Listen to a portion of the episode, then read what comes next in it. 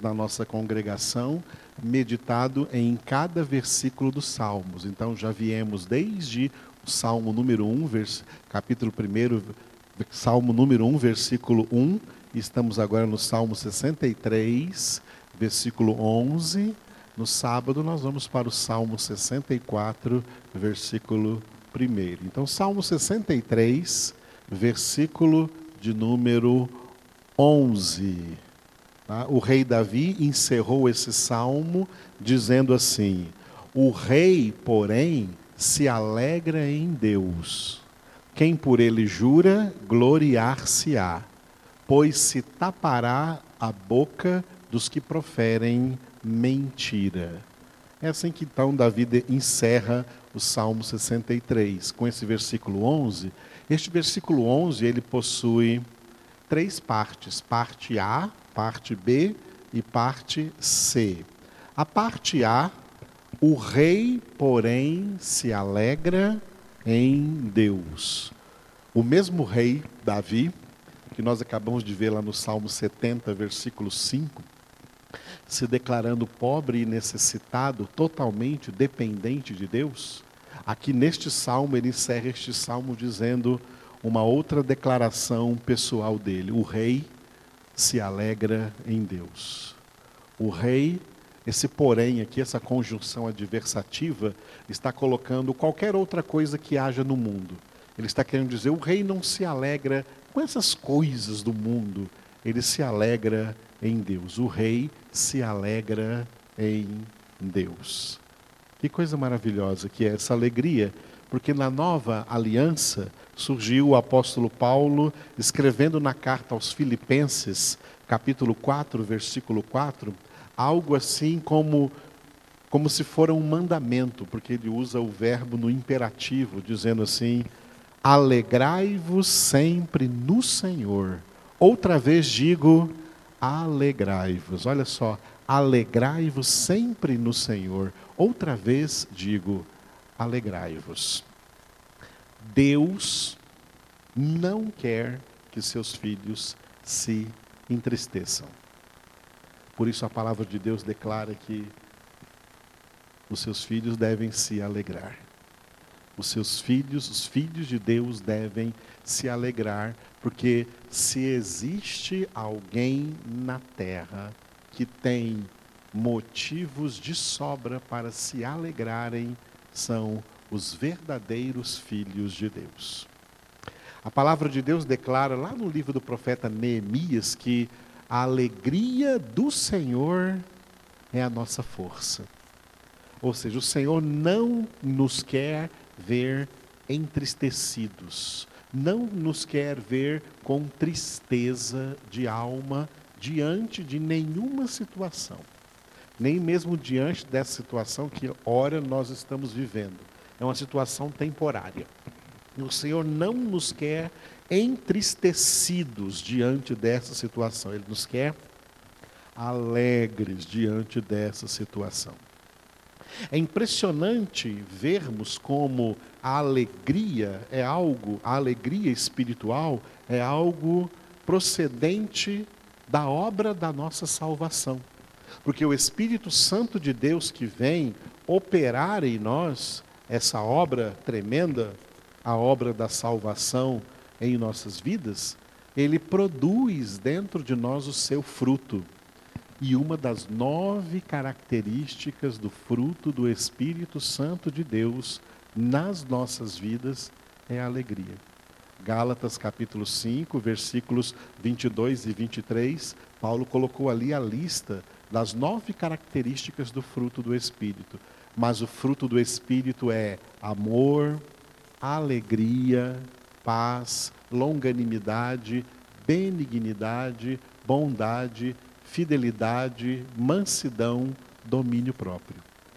O fruto do Espírito produzido em nós tem essas nove características. Uma delas é a alegria. Essa alegria, ela é completamente distinta de qualquer outro tipo de alegria. Qualquer alegria que a gente está acostumado a ver as pessoas buscando no mundo, ou se alegrando no mundo, se alegrando pelas coisas do mundo. E olha como, olha como a didática de Deus vem ensinar as pessoas, porque até uma doença como essa, uma pandemia como essa, acaba é, fazendo com que as pessoas não possam frequentar certos ambientes em que elas se alegram, em que elas se alegravam. Ambientes de shows, ambientes de festas, ambientes de bailes, ambientes, ambientes de esporte, de futebol no Brasil, por exemplo, é, com essas aglomerações as pessoas gostam de vibrar, de se alegrar. Por quê? Essas alegrias mundanas, essas alegrias humanas, elas têm origem fora das pessoas. Elas vêm de fora para dentro. Por isso essas alegrias, elas não são duráveis. Elas são alegrias fugazes, alegrias que vêm e que vão. Alegrias por motivos externos, exteriores à alma do homem, que por estar vazia de Deus busca se alegrar com coisas externas. A diferença da alegria de Deus para essas alegrias, a diferença da alegria que é fruto do Espírito é que ela não vem de fora para dentro, ela é produzida de dentro de nós para fora de nós. O Espírito de Deus produz no nosso interior. Portanto, ela não é uma alegria que depende de circunstâncias que nós julguemos alegres ou que nós julguemos felizes é independente das circunstâncias. Aqui fora, as circunstâncias podem ser as mais diversas possíveis, mas a alegria dentro de nós permanece a mesma, porque o Espírito de Deus é quem está produzindo essa alegria no nosso interior. Essa alegria que Paulo diz aqui, que não é qualquer alegria, é uma alegria no Senhor. Não é uma alegria em qualquer outra coisa, em qualquer outra pessoa. É alegria no Senhor. Essa alegria no Senhor só o Espírito Santo produz.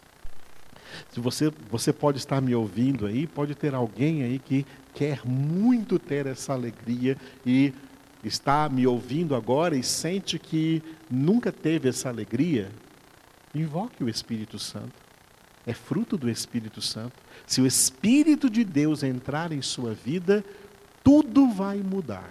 E dentre todas as coisas que vão mudar, vão mudar, vai mudar essa ideia que você tinha até hoje do que é alegria, de que você precisa fazer alguma coisa para se alegrar, ou buscar alguma diversão para se alegrar, ou buscar alguma coisa que você julga alegre no mundo para você se alegrar. Não, você vai ter uma fonte de alegria jorrando de dentro da sua alma, de dentro do seu ser, de dentro do seu interior é que virá a alegria.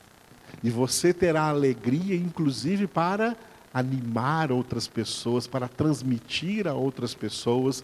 E todas essas nove características do fruto do Espírito o amor, a alegria, a paz todas as outras vale aquilo que a Escritura já disse do amor e da paz.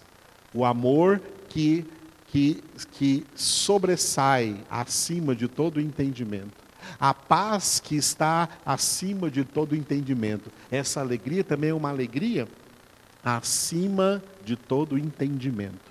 Que tem pessoas que vão dizer assim: Eu não entendo como você, diante dessa situação toda que está acontecendo, você continua alegre. Por que, que você continua alegre, mesmo diante de tudo isso aqui, e você está aí com essa alegria que dá para ver no seu rosto, você está alegre, mesmo com com toda essa pandemia acontecendo no mundo, você está alegre. É porque a alegria do Senhor é a minha força. É porque a alegria que o Senhor coloca em mim é muito maior do que qualquer vírus. A alegria que o Senhor coloca no nosso interior é muito maior do que qualquer coisa que esteja acontecendo aí nas circunstâncias globais, mundiais do mundo. A alegria do Senhor é maior. Porque aquele que habita em nós é maior do que aquele que habita no mundo e maior do que tudo que exista no mundo. Portanto, olha só como Paulo fala aqui, num versículo tão pequeno. Primeiro ele começa com a ordem que ele repete duas vezes: alegrai-vos, alegrai-vos. Ou seja, a ordem é exatamente o contrário de abatei-vos. Exatamente o contrário de, oh, entristeçai-vos. Não, nada disso. Nada de abatimento, nada de tristeza. O Senhor quer ver você alegre. Alegre-se no Senhor. Ele coloca aqui um advérbio, tá? Alegrai-vos quando? Sempre, sempre. Essa alegria, ela é constante na vida dos filhos de Deus, tá? É uma alegria constante na vida dos filhos de Deus. Alegrai-vos sempre. Não é alegrai-vos de vez em quando. Não é alegrai-vos só quando tudo está bem. É alegrai-vos sempre. Portanto, mesmo agora, em épocas de pandemia, alegrai-vos sempre, porque o Senhor está no controle. Deus nunca perde o controle de nada. Deus está no controle de tudo. Por isso, alegrai-vos sempre. Ele completa isso com a coisa mais forte: no Senhor. No Senhor.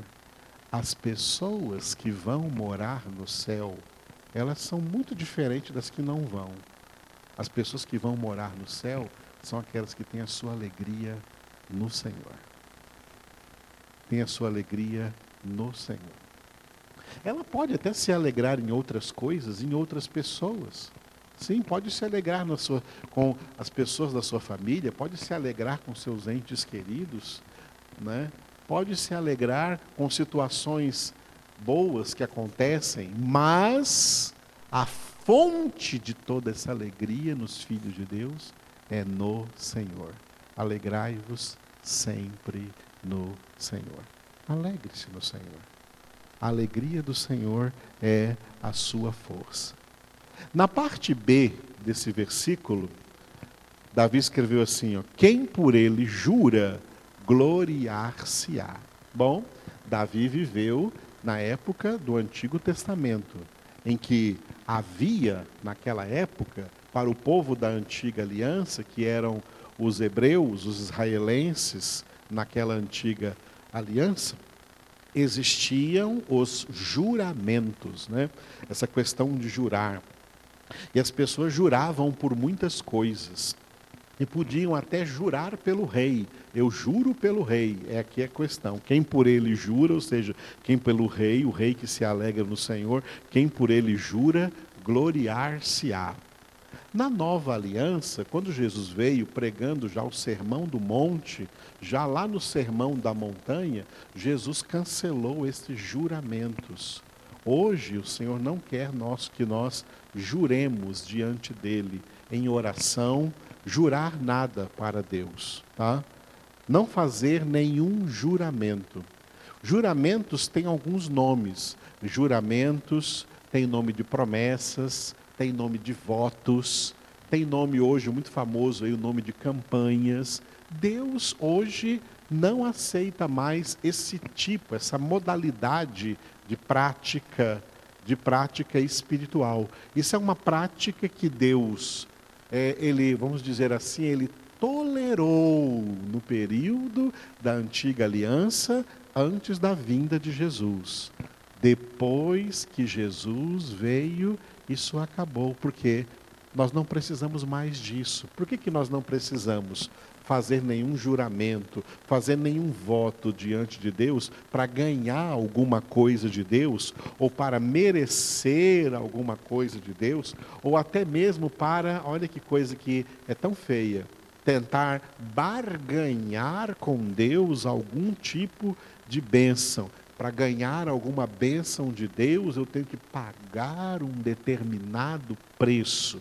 Para ganhar uma bênção de Deus, eu tenho que pagar um determinado preço. Não, isso não está correto.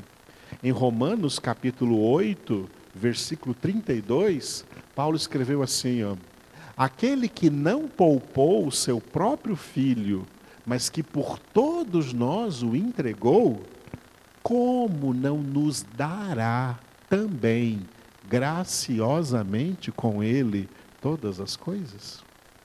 Graciosamente. Se tivesse alguma coisa difícil para Deus nos dar, era nos dar o seu filho Jesus. Deus nos deu o que poderia ser mais difícil para ele nos dar.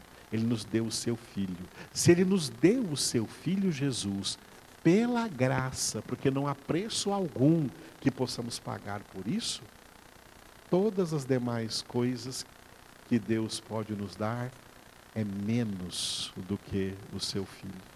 Se ele nos deu Jesus, em Jesus nos dá também todas as demais coisas. Por isso que essa questão do juramento, ela foi bem trabalhada no Novo Testamento, e eu gosto de usar um versículo que resume essa doutrina, que é Tiago, capítulo 5, versículo 12. Carta de Tiago, capítulo 5, versículo de número 12, Tiago disse assim: ó, Acima de tudo, porém, meus irmãos, não jureis nem pelo céu, nem pela terra, nem por qualquer outro voto. Antes, seja o vosso sim, sim, e o vosso não, não, para não cairdes em juízo.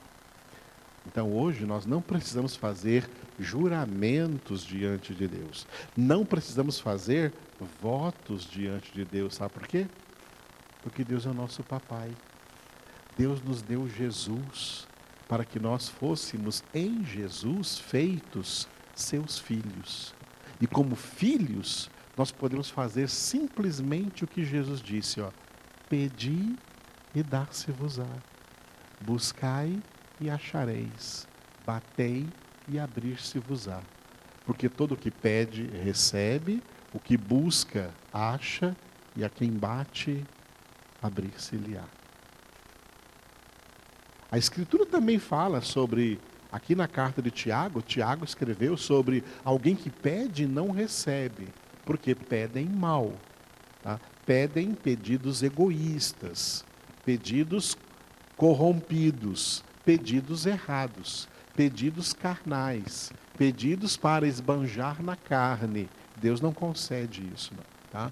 As coisas que Deus concede para nós são as coisas para o nosso bem, porque Deus não quer o nosso mal, ele quer o nosso bem. Por isso que ele faz com que todas as coisas cooperem para o bem daqueles que o amam. Por isso, quanto mais nós conhecemos a Deus, mais entendemos o que devemos pedir ao Senhor e Ele nos dá o que nós necessitamos. Jesus chegou a falar assim: Tudo quanto pedirdes ao Pai em meu nome, Ele vou-lo dará. E teve uma época que Jesus disse aos discípulos assim: ó, Até agora não pedistes nada, pedi, e a vossa alegria será completa. Olha o pedido referindo-se à alegria que nós acabamos de falar agora mesmo. Tá? Pedi e a vossa alegria será completa. Pedi e dar-se-vos-á e a vossa alegria será completa. O Pai nos dá muitas coisas em Cristo Jesus. O Pai nos dá em Cristo Jesus tudo o que nós necessitamos. E tem mais, hein? A Bíblia tem para nós um segredo. O segredo de receber coisas de Deus, até mesmo sem a necessidade de pedi-las, sem necessidade de pedir por elas. Jesus disse assim, ó: Buscai em primeiro lugar o reino de Deus e a sua justiça, e essas outras coisas vos serão acrescentadas. Sabe o que ele quis dizer com isso? Que essas coisas serão acrescentadas sem a necessidade de você fazer por elas nenhum pedido. Simplesmente elas lhe serão acrescentadas, porque Deus está vendo a sua atitude, atitude de filho de Deus, atitude de filha de Deus, de buscar em primeiro lugar o reino de Deus e a sua justiça. Então, Deus não quer ouvir de nós hoje nenhum juramento, nenhum voto.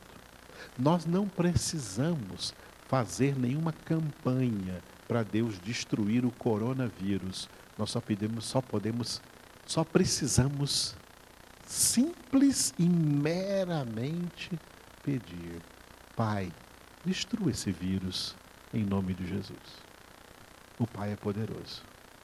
Essa é a nossa fé. Por isso, essa é a vitória que vence o mundo, a nossa fé. Não precisamos fazer votos ou juramentos. Vamos ver agora a parte C.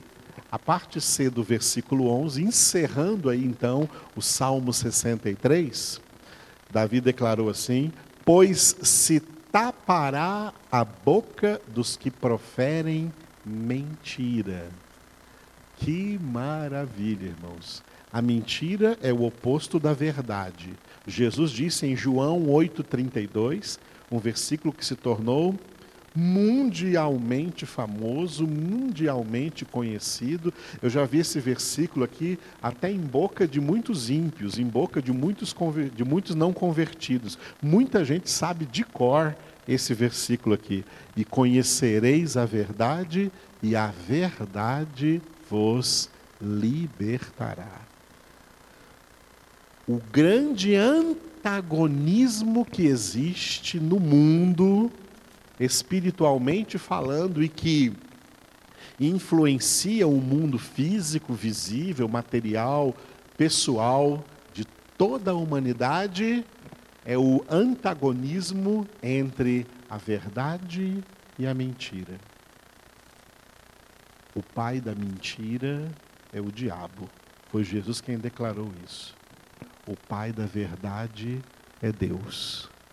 E a verdade é o próprio Jesus. A verdade é a palavra de Deus. Jesus disse assim: Pai, santifica-os na verdade. A tua palavra é a verdade.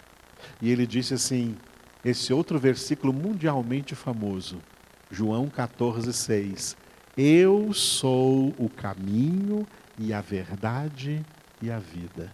Ninguém vem ao Pai senão por mim.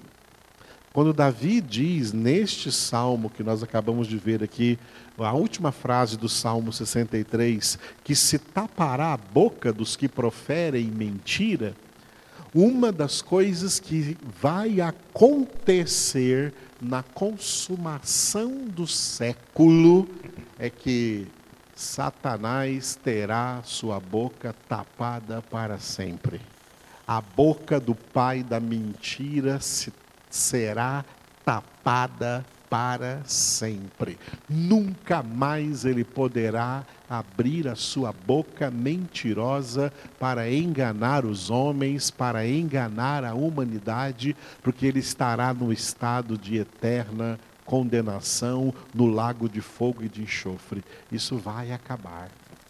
Enquanto a verdade perdurará por toda a eternidade os que estiverem na glória eterna, os que estiverem na glória celestial, em Cristo Jesus, contemplarão eternamente a verdade do Senhor. Jesus Cristo é a verdade. Jesus está vivo. Jesus já venceu a morte. Jesus está na sua natureza humana agora, nesse momento, ele está sentado à direita do, de Deus Pai Todo-Poderoso, e Ele está ali intercedendo por nós, sendo o único mediador entre Deus e nós. E na sua natureza divina, Ele é onipresente, Ele está aqui conosco na terra. Ele está comigo aqui, onde eu estou aqui gravando essa mensagem, transmitindo para você aí online. Ele está aqui conosco e Ele está aí na sua casa, Ele está onde você está captando essa mensagem agora. O Senhor está aí com você, Ele é onipresente, Ele está cumprindo aquelas duas palavras: onde dois ou três estiverem reunidos em meu nome, eu estou aí no meio deles. E isto extrapola um ambiente físico. Não é porque nós estamos agora é, integrados, conectados online, cada um num lugar diferente, que Jesus não está no meio de nós. Ele estava, irmãos, ele está no meio de nós. Ele está aqui no meio dessa conexão conosco. Ele está aqui comigo, ele está aí com você. E aquela outra palavra que encerra o Evangelho segundo Mateus, Jesus disse assim: Eis que estou convosco todos os dias, até a consumação do século a presença de Jesus conosco é suficiente para nos dar graça, para nos dar força, para nos dar fé, para nos dar alegria, para nos dar convicção de que Deus está no controle de todas as coisas, que o Senhor é todo-poderoso. Eu gostaria que no final agora deste Salmo 63, nós falemos pessoalmente com a pessoa do nosso Salvador, com a pessoa de Jesus. Fale com Jesus aí agora na sua casa. Ele é a verdade. É nele que nós podemos verdadeiramente nos alegrar. Ele é o nosso Deus. A Ele toda a honra e toda a glória.